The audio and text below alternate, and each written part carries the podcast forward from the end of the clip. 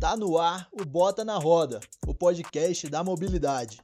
Fala turma! Bom dia, boa tarde, boa noite para você que está nos escutando aí para mais um Bota na Roda, o podcast da mobilidade. Mais um convidado ilustre aí do setor de mobilidade. E para poder acompanhar esse bate-papo comigo, convido aí Rodrigo Santana. Boa, Tiagão, mais uma vez aqui para mais uma edição do Bota na Roda, né? E hoje vamos receber um cara aí sensacional, um cara que conhece muito do mercado de locação, passou por grandes empresas aí e vai dividir com a gente um pouco do seu conhecimento. Mas vou chamar aqui o Vinícius para nos ajudar aí nesse Bota na Roda. Vamos lá, Vinícius! Fala Santana, fala Thiago. Bora pro nosso vigésimo episódio do Bota na Roda e hoje recebendo um convidado para lá de especial, Marcelo Taveira, diretor de operações aí do grupo Dizal. Seja muito bem-vindo, Marcelo. É um prazer recebê-lo conosco. Bom dia, pessoal. Muito obrigado pelo convite. Para mim é um prazer imensurável participar desse evento aí com vocês. É já um evento aí que está ficando consagrado no mercado, está muito bem falado, né? E vamos ver se eu posso contribuir com alguma coisa aí.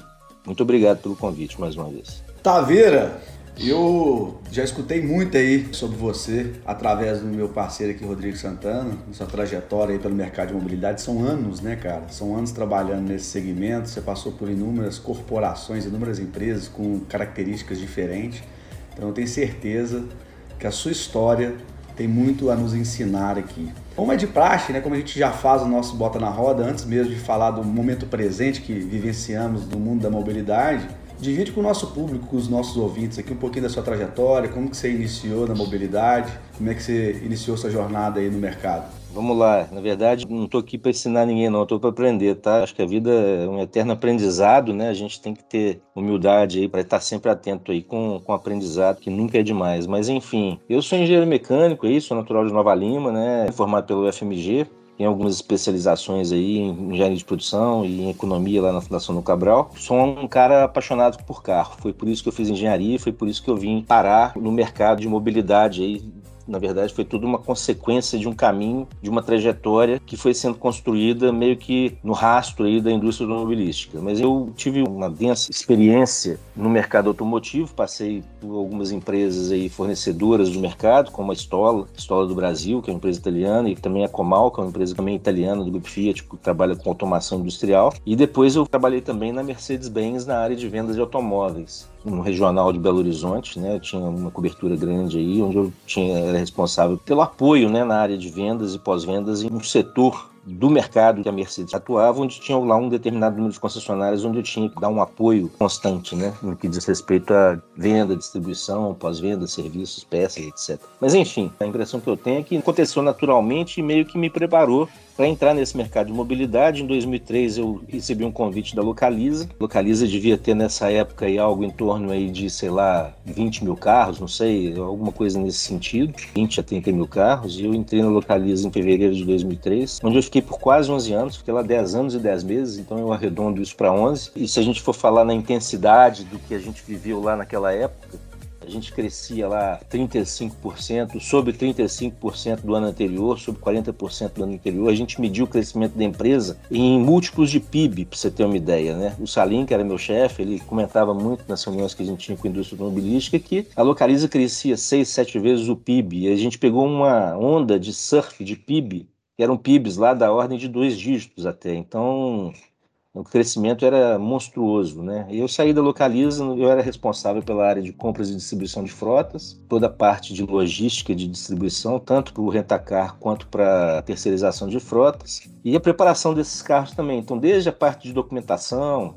gestão de documentação, multas, infrações, sinistros, regularização de carros, né? até também a preparação, compra de acessórios, instalação, revisões, né? manutenção, até chegar ao ponto de desativação de frota, quando a gente também controlava toda a documentação de venda daqueles veículos. Enfim, saí da Localiza em meados, setembro de 2013, a Localiza tinha algo em torno de 110 mil veículos na frota, na frota ativa, praticamente triplicou de tamanho enquanto eu tive lá, enquanto eu trabalhei né, nessa empresa e era um ritmo frenético, de muito aprendizado. Foi quando eu conheci o Rodrigo. Né? A gente passou lá também por alguns processos muito interessantes de instalação de governança corporativa nos processos, né? de toda uma estruturação para fazer o IPO da empresa. Então a gente passou pela parte de estruturação fiscal e tributária para emissão de debêntures, né? quando a gente transformou a empresa lá numa SA de capital fechado e depois ela se tornou uma SA de capital aberto em 2007, quando lançou lá as ações na bolsa. Então todo esse processo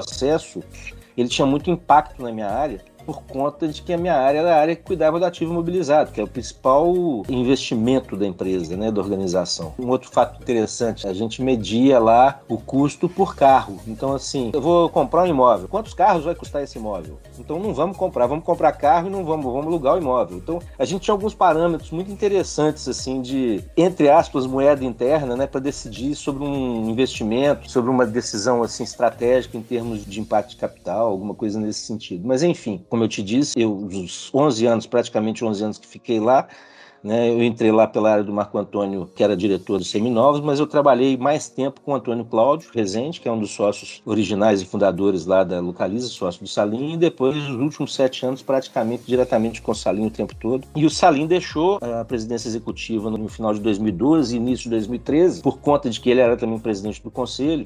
Existia aí uma, um conflito, né, que a Bovespa não, não admitia. E eu também resolvi que eu deveria alçar outros voos, né, de tentar mudar um pouco o rumo da minha carreira, ou então tentar exercer o que eu aprendi também em outros horizontes, em outras oportunidades. E eu tive uma, um convite da LM Frotas em Salvador para assumir uma diretoria também nessa área de compras e distribuição de frotas, e tinha uma atuação um pouco mais densa no que diz respeito à desmobilização de frota, e também com uma vantagem lá de agregar conhecimento na parte de gestão de frotas de veículos pesados.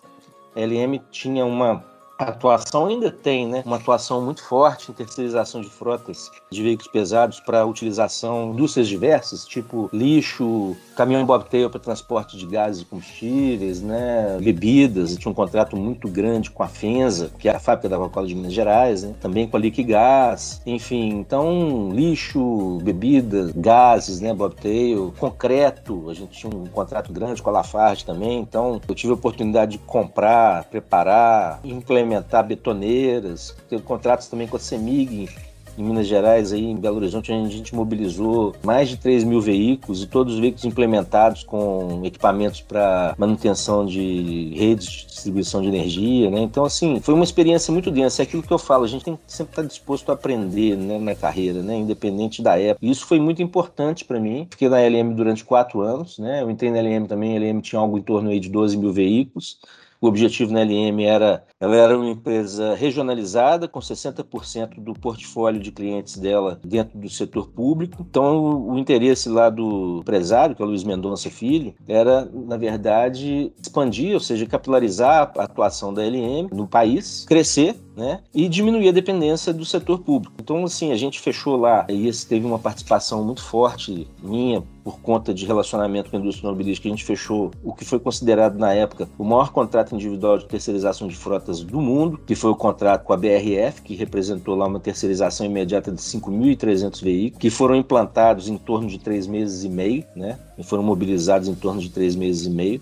A BRF tinha uma frota própria. E a gente, em quatro anos, a LM estava já com cerca de 22 mil carros na frota, estava atuando em todo o país. E o portfólio lá, o share de de clientes lá já tinha lá em torno de 30% só de dependência do mercado público. Então, não foi só um trabalho meu, obviamente, né? Houve uma reestruturação da empresa no sentido de, então tinha um diretor novo de operações, tinha um diretor comercial novo também e tal. A gente é, foi uma equipe nova, um time novo que botou a LM um pouco mais com a cara na janela. É uma empresa muito tradicional, muito bacana, tenho muita saudade do tempo que eu trabalhei lá. Também tenho muita saudade da época da Localiza, tenho grandes amigos da época da Localiza, né? A gente vai fazendo amigos, né? A gente vai, eu acho que também isso é uma coisa que profissionalmente eu aprendi muito com meu pai isso, né? Meu pai foi o primeiro gerente financeiro da Fiat, só para vocês terem uma ideia. Aí de onde vem também um pouco da minha história com o carro, né? Estou na Fiat em 73, mas eu aprendi muito disso com ele, que é, é exatamente assim, você conservar esse ativo. Esse ativo é muito importante para a gente na carreira da gente, né? Que é relacionamento, que é transparência, integridade, isso é e posicionamento também, né? Posicionamento é muito importante, né? Você tem um posicionamento firme e tal, isso te ajuda a tomar decisões.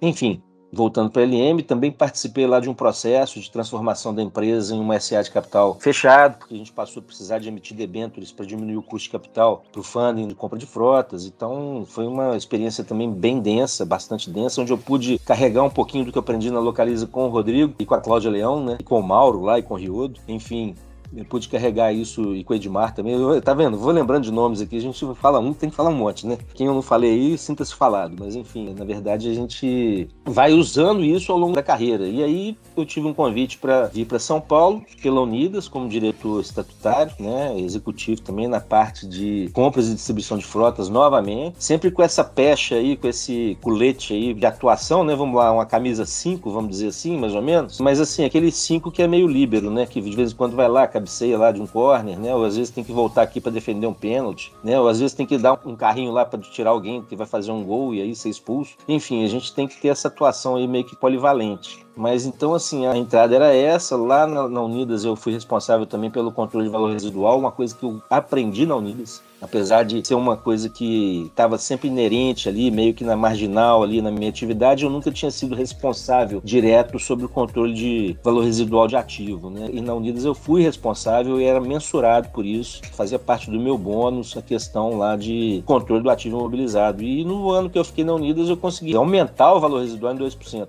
né? Isso foi muito importante, assim. Acho que foi um balão de ensaio que você vai dosando ali, né? Aquela receita e vai mexendo nos botões, né? E no final você consegue ter um resultado melhor. Eu fiquei um ano só na Unidas, pouco, né? Pouco menos, sei lá, cerca assim, de ordem de grandeza foi mais ou menos isso, em função da fusão, né? Depois que a Unidas se fundiu com a Locamérica, a diretoria executiva da Unidas praticamente foi dissolvida. Fiz grandes amigos também na Unidas e reencontrei alguns amigos de longa data que eu tinha, que eu fiz aí durante a minha vida profissional e logo depois que eu saí da Unidas, eu recebi um convite do RCI Brasil, que é o braço financeiro da Renault, para estruturar para eles um, um, projeto de mobilidade urbana. E aí que eu entro um pouco mais nessa questão mais varejista, né? E que está chegando ao mercado aí de forma avassaladora, que é o carro por assinatura. Então, hoje existe uma solução no mercado ofertada pela Renault, pelo braço financeiro da Renault, que é o RCI Brasil, que é, entre aspas, o Banco Renault, né? Que chama-se Renault On Demand, que um dia foi Loopster e que eu ajudei a construir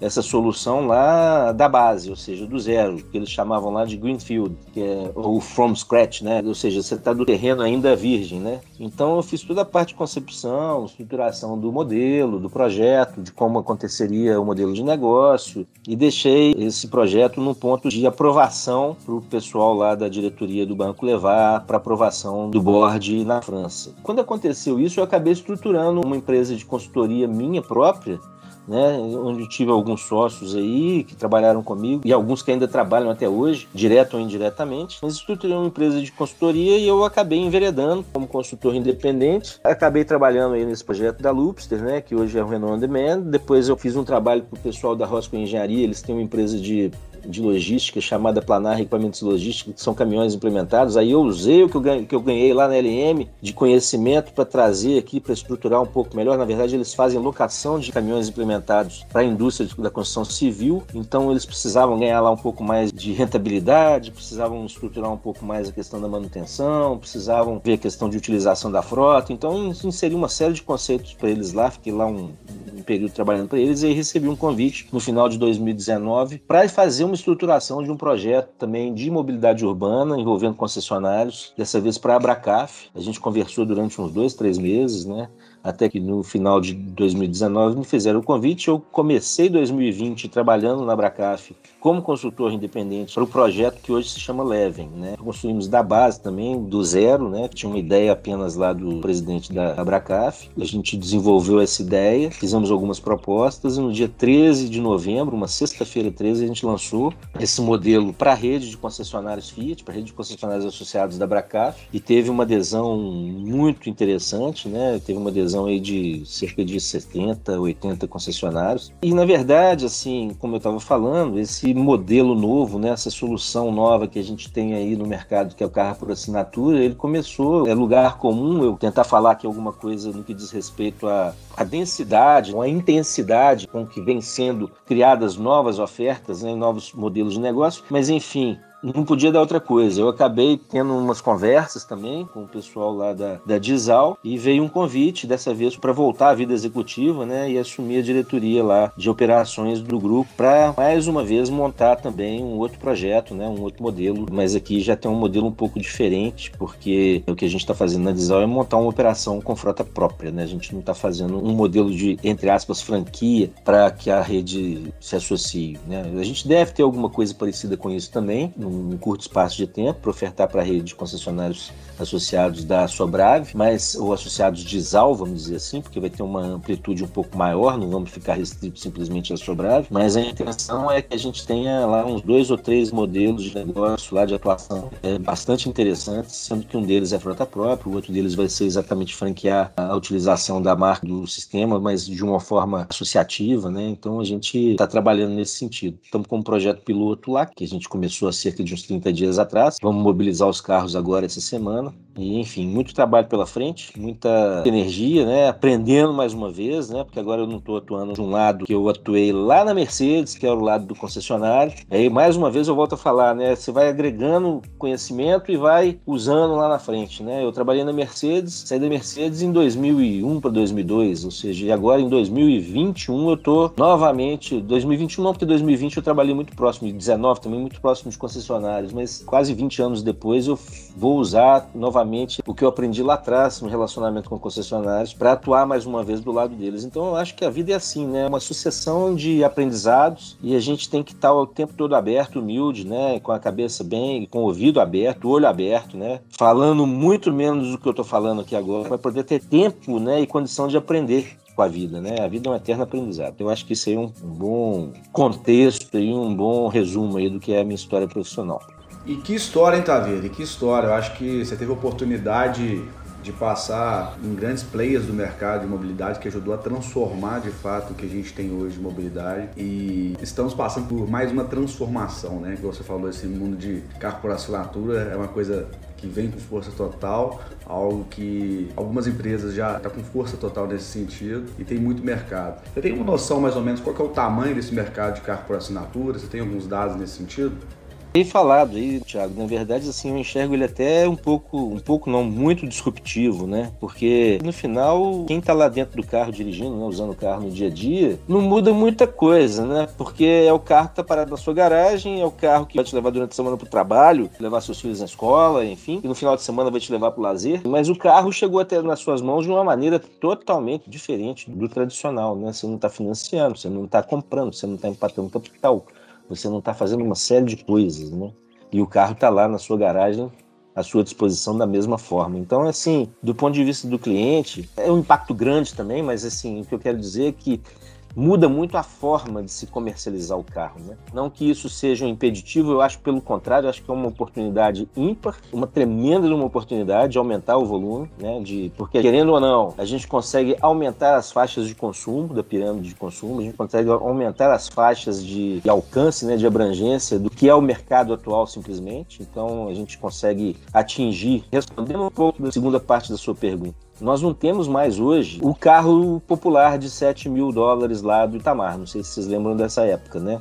Era o Uno, né? 6.800 dólares. E de lá para cá, o carro mudou muito de preço, né? A gente está vendo aí carros compactos. Eu tô falando 1.0 compacto, não estou falando 1.0 hatch normal, no carro 1.0 compacto parte de 50 mil reais. Né? Então, se a gente for pensar no carro médio lá, 1.6, que a gente tinha na época o hatch e tal, hoje a gente tem aí os crossovers que o mercado chama de SUVs de entrada, esses carros estão acima de 100 mil reais. Então, e o brasileiro não, teve aumento de renda, né? Pelo contrário, a gente está em pandemia, a gente está aí com uma inflação aí indireta, nublada, né, obscura, que a gente só enxerga realmente na hora de pagar a conta, né? na hora de encher o carrinho do supermercado, na hora de pagar a conta de energia, que a gente percebe essa inflação. Então, assim, isso pode restringir muito a distribuição e o escoamento da produção da indústria automobilística. Então, o carro por assinatura, ele traz novamente uma oportunidade, né? Como não tem empate capital direto, ele traz uma oportunidade muito grande aí de aumento de volumes aí quando a gente tiver regularização de produção. Quando a gente tiver o mercado atuando novamente de maneira normal, né? Apesar que eu acho que vai ter algumas modificações, independentemente disso, a gente tem aí uma capacidade produtiva e capacidade instalada de produção que vai ter que ser correspondida de uma, de uma maneira ou de outra, mesmo que ela seja racionalizada, ela vai ter que ter uma correspondência, e essa correspondência está muito acima do que, do que se tem de volume de produção hoje.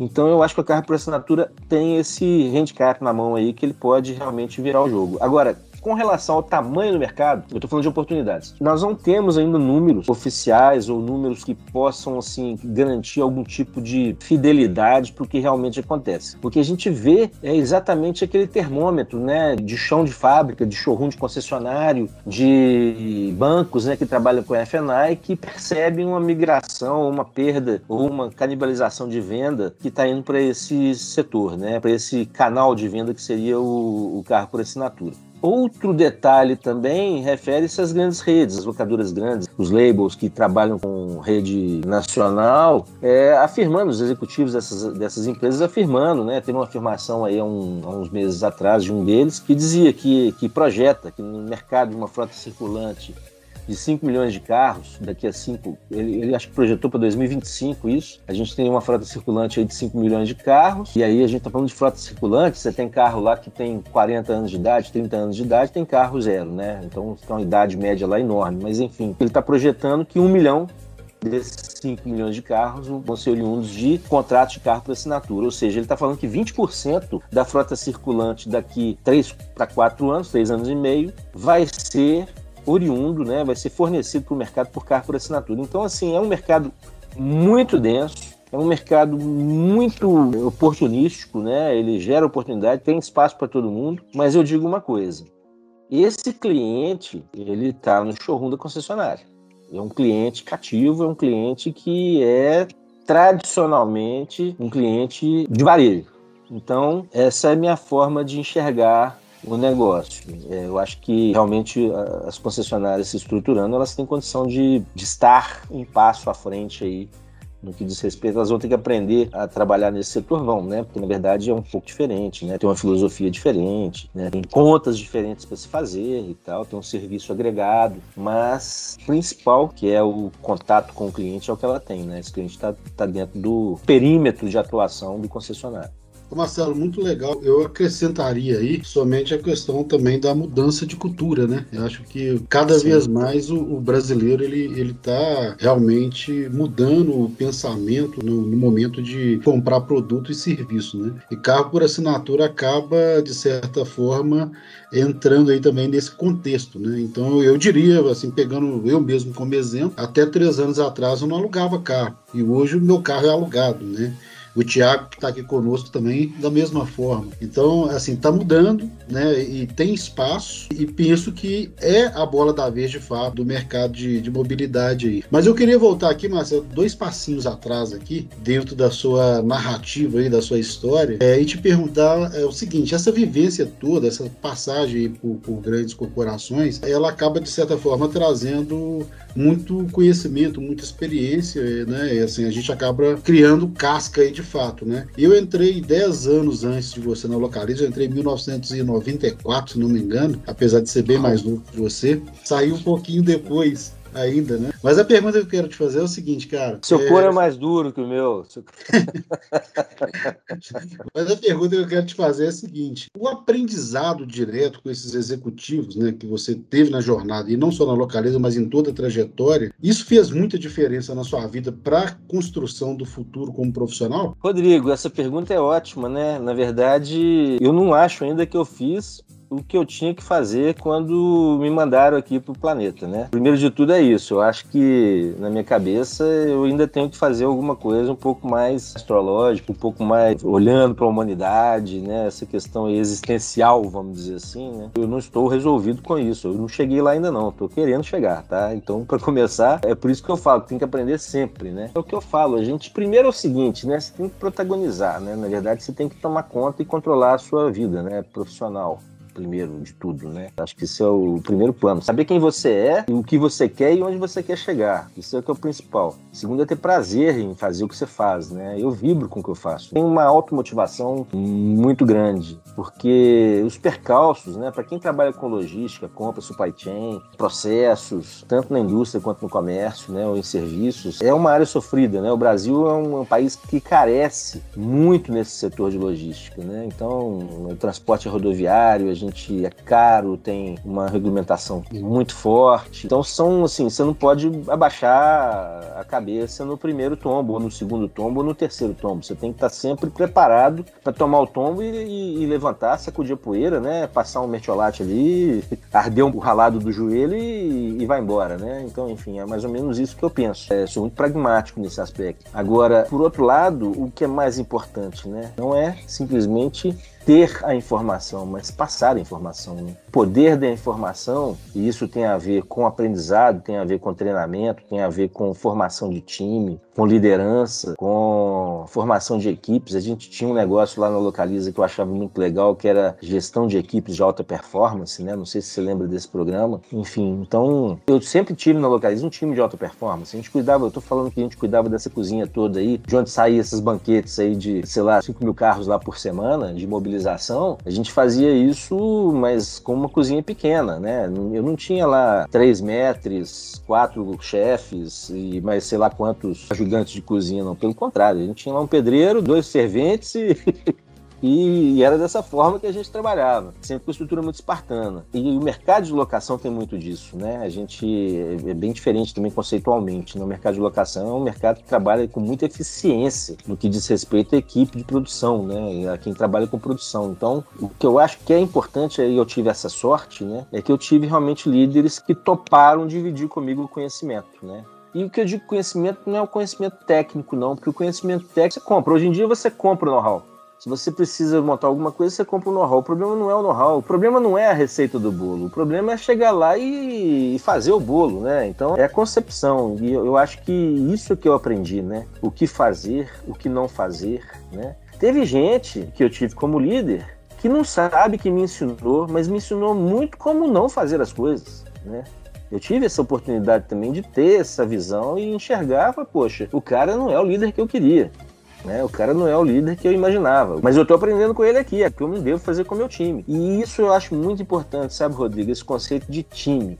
Todo mundo fala muito em equipe. Time ficou. Teve uma época que caiu um pouco o lugar comum, né? Do parceria. Parceria eu não uso mais. Eu acho parceria muito pejorativo. Mas time é muito importante, cara. Porque o time é aquela questão, né? De que você vai. O time joga de acordo com o adversário, o time joga de acordo com o campo, o time joga de acordo com a fase do campeonato. Então tem uma hora que você vai ser mais defensivo, tem uma hora que você vai ser mais ofensivo. Para isso, você depende dos valores com que você tem no seu time, né? Ou seja, para você ser mais defensivo, você tem que estar tá lá com uma estrutura de defesa melhor. Então, em determinados momentos, o time ele vai adquirindo características individuais de determinadas pessoas que compõem aquele time em função da estratégia tática que você montou aquela determinada partida. Eu estou tentando aqui parafrasear, mas é mais ou menos isso que você faz, né? Então, no momento de grande produção, você pega gente que tem cor mais duro, que tem mais resiliência, e aí bota essa pessoa lá para poder comandar. Quando você está numa fase mais organizativa, você pega um cara que tem mais detalhe em processo e tal. Então, assim, é, você vai dosando e o líder tem que ter essa competência, né? De poder enxergar nesse, no quadro dele, né? As figuras e usar essas figuras de maneira motivacional e de maneira também produtiva. Né? Então, graças a Deus, eu tive a oportunidade de trabalhar com executivos que souberam me transmitir um conhecimento geral, não estou falando do conhecimento técnico, estou falando do conhecimento administrativo, relações humanas, interpessoal, né?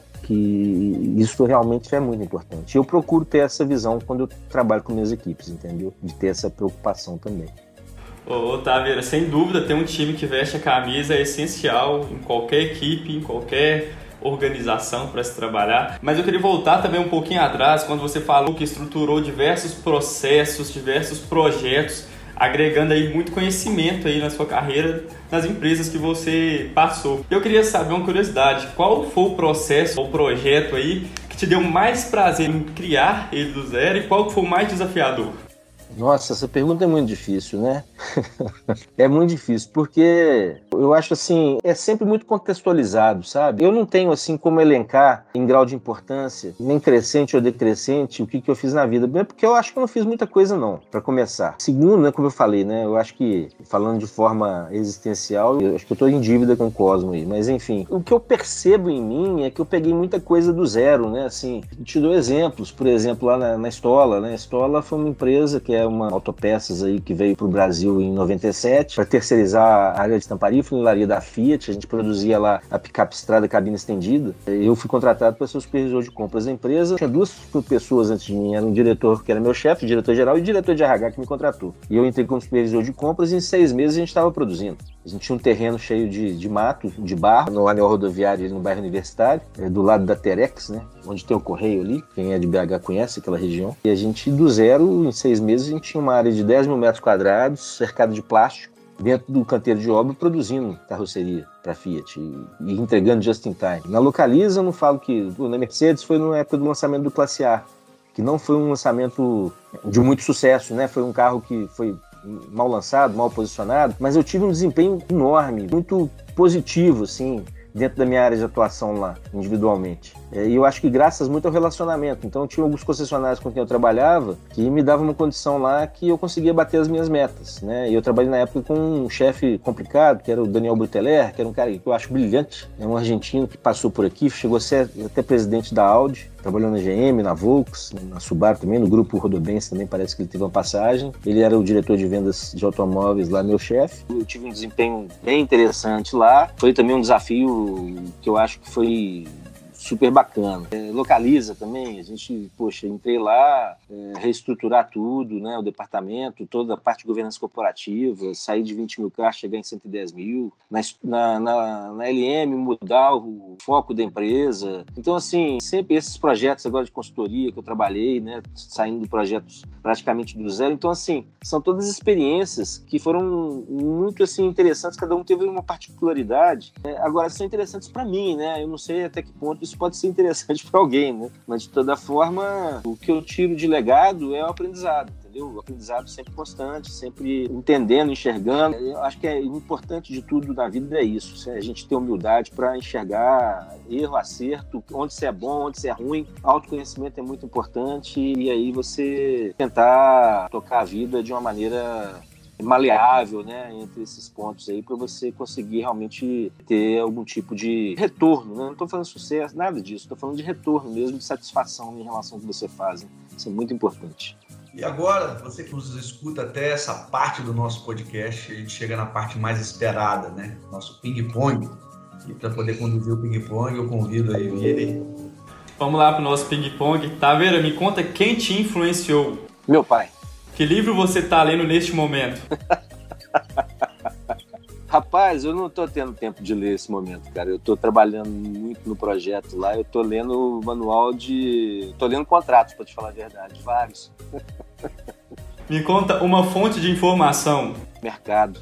Esse mercado, essa resposta de mercado não é de ping-pong, não. Porque quando eu falo de mercado, tem a ver lá com relacionamento, né? Então são várias pessoas do mercado. Né? O que você não abre mão? Eu não abro mão de relacionamento, eu não abro mão de integridade, eu não abro mão de ética. Tem muita coisa que eu não abro mão.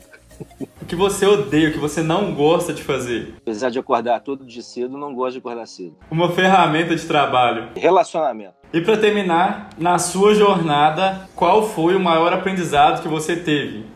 O maior aprendizado que eu tive é que realmente você tem que manter a sua vida de forma íntegra, valorizar princípios, né? Valorizar para valer, tá? Internalizar esses princípios e viver de acordo com os seus princípios, né? Não contrariar os seus princípios, porque isso te faz ficar doente, né? Que eu aprendi na minha vida é que você tem que realmente viver alinhado com seus princípios, alinhado com a sua personalidade, né? Que esses princípios sejam princípios fortes, né? Que sejam princípios eh, e valores, né? Muito bem estruturados, muito bem arraigados aí no seu íntimo, né? E viver alinhados com eles deixa um pouco, independente do, de onde você chega, independente do que você faz, independente do, do resultado que você alcança, consciência tranquila é o principal resultado que você pode almejar. Taveira, muito obrigado por você ter aceitado o nosso convite do Bota na Roda. Que episódio sensacional. Amigo ouvinte, muito obrigado por nos acompanhar até aqui, até o próximo episódio. Um abraço, Thiago, um abraço, Santana. Obrigado, Taveira. Muito obrigado a vocês mais uma vez, né? Estou à disposição de vocês aí para o que for necessário e espero que eu possa ter contribuído aí da forma como vocês queriam. Muito obrigado aí e um bom dia para vocês. Muito obrigado, turma. Valeu!